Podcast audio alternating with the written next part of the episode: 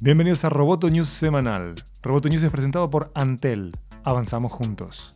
Mi nombre es Miguel Ángel Dobrich y junto a Natalia Ralde daremos las noticias más relevantes del mundo tecnológico.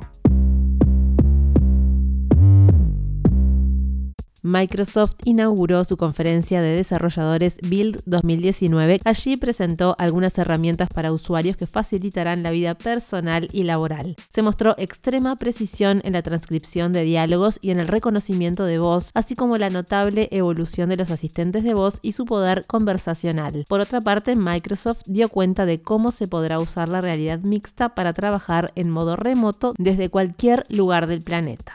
La conferencia anual de Google para desarrolladores presentó nuevos teléfonos Pixel, novedades de Android Q, Google Assistant, Lens y realidad aumentada. Pero lo que acaparó la mayor parte de la presentación fue la nueva generación del asistente de Google, que por ejemplo entrega respuestas 10 veces más rápido que su versión anterior y ofrece un mayor grado de personalización, lo que permite que se destaque de su competencia. Respecto al Android Q, se anunció que se enfocará en brindar informaciones más útiles y que viene con modo oscuro. Google dijo también que está trabajando su línea de dispositivos para el hogar inteligente al combinar la marca Nest y la marca Google Home bajo una sola, Google Nest.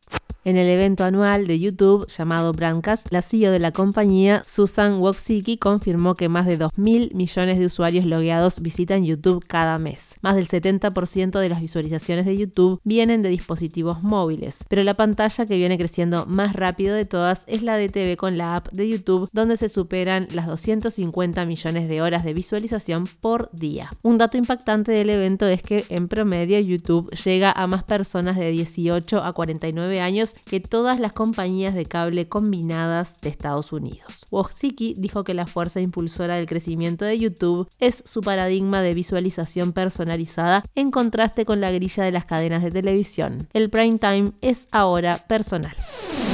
Roboto News es parte de Dopcast. Sigue Amenaza Roboto en arroba amenaza roboto y en facebook.com barra amenaza roboto.